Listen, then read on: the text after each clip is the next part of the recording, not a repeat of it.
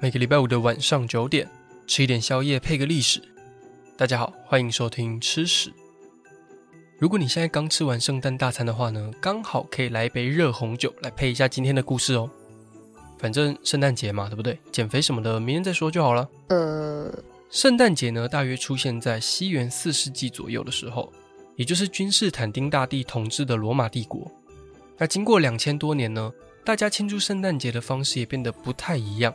而且过程中呢，常常因为大家喝完酒啊，一时兴起就即兴创作。那他们可能会模仿其他的文化，或是被某一些文学作品给影响，那就变成了某一些圣诞节的习俗。所以关于圣诞节的历史呢，有很大一部分是野史或是正史混合在一起的结果。但今天是圣诞节，所以我们就轻松的聊一下圣诞节是怎么来的吧。圣诞节就是十二月二十五号，被普遍认为是耶稣基督诞生的日子。但这个说法有点争议啦，但我们等一下再聊这件事情。其实早在耶稣出生之前呢，西元前的欧洲人呢，就会在冬至的前后举办大型的庆典。那除了庆祝一整年的丰收之外呢，冬至也是一年里面夜晚最长的一天。那晚上没事的话，唱歌跳舞也是很正常的事情。再加上啤酒或是各种酒类呢，在冬天左右也酿得差不多了。而且天气冷的时候呢，通常也没有太多食物来喂家里养的鸡啊或鹅啊，所以干脆全部杀光吃掉。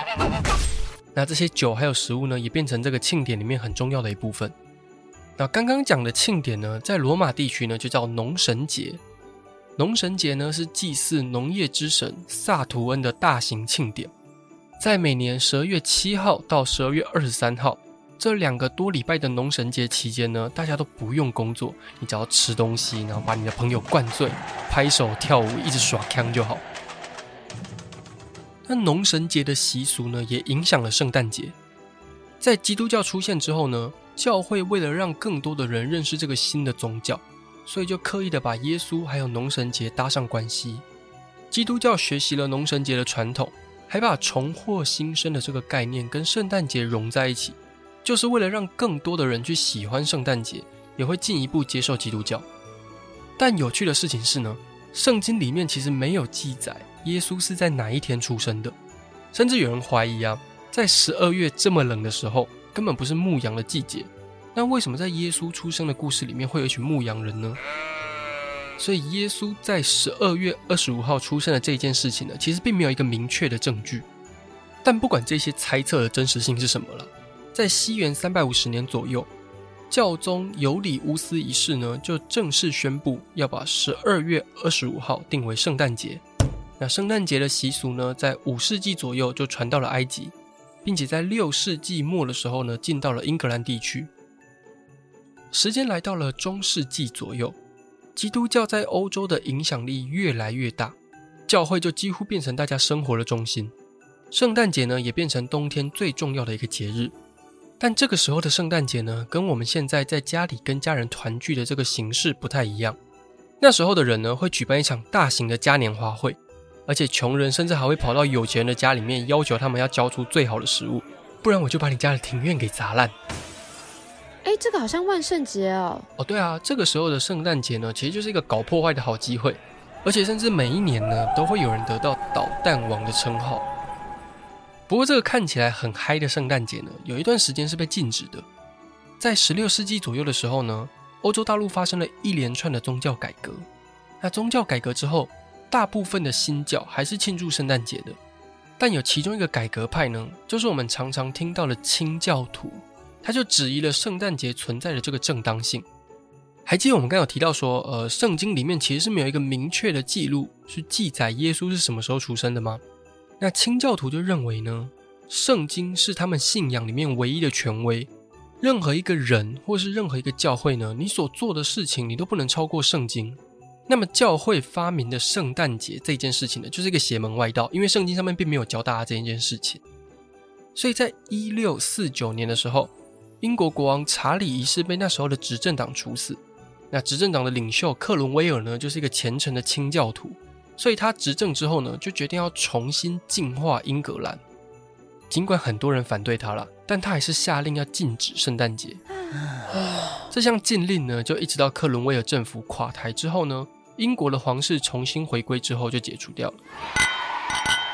那当时呢，其实还有一批清教徒从荷兰坐上五月花号，就跑到了北美洲。那到了美洲之后呢，他们依然就是打死不过圣诞节。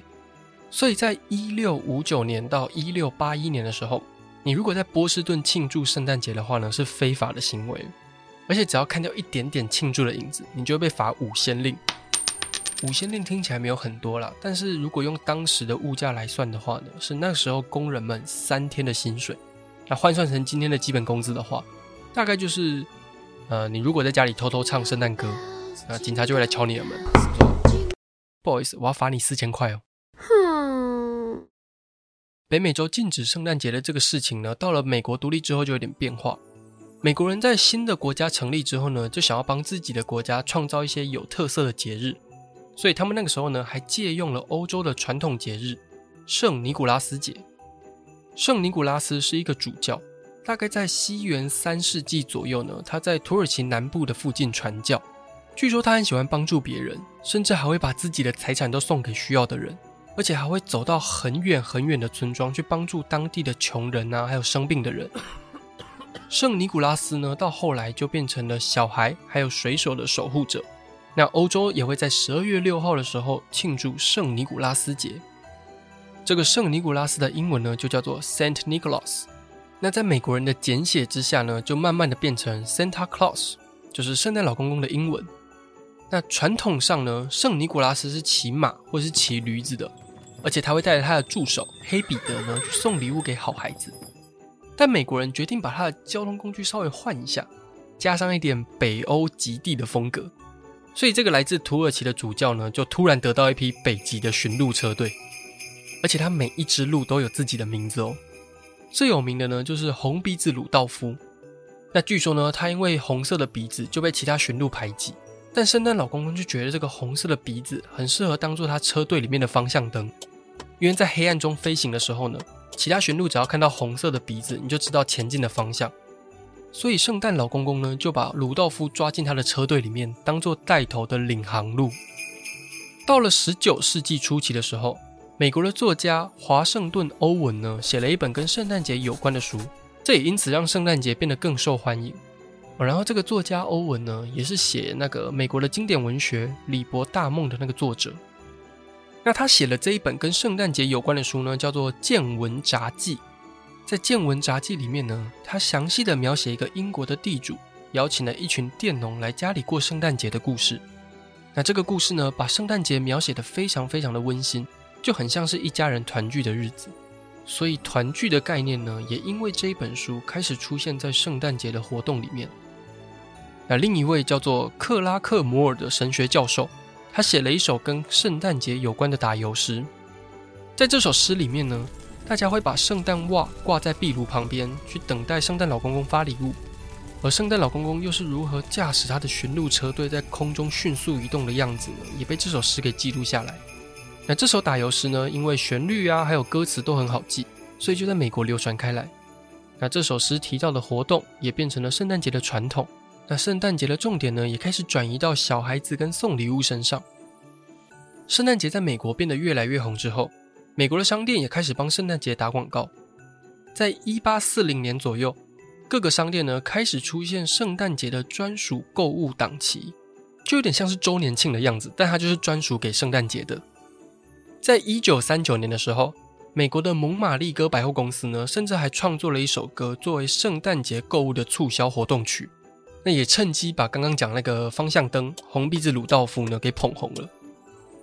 在接下来的一百年里呢，美国人从各式各样的传统习俗或者是商业的 idea 中取材。那经过一年又一年的变化，就逐渐变成现在圣诞节的样子。所以，如果有人说呢，圣诞节是商人的节日，也没有说错啦。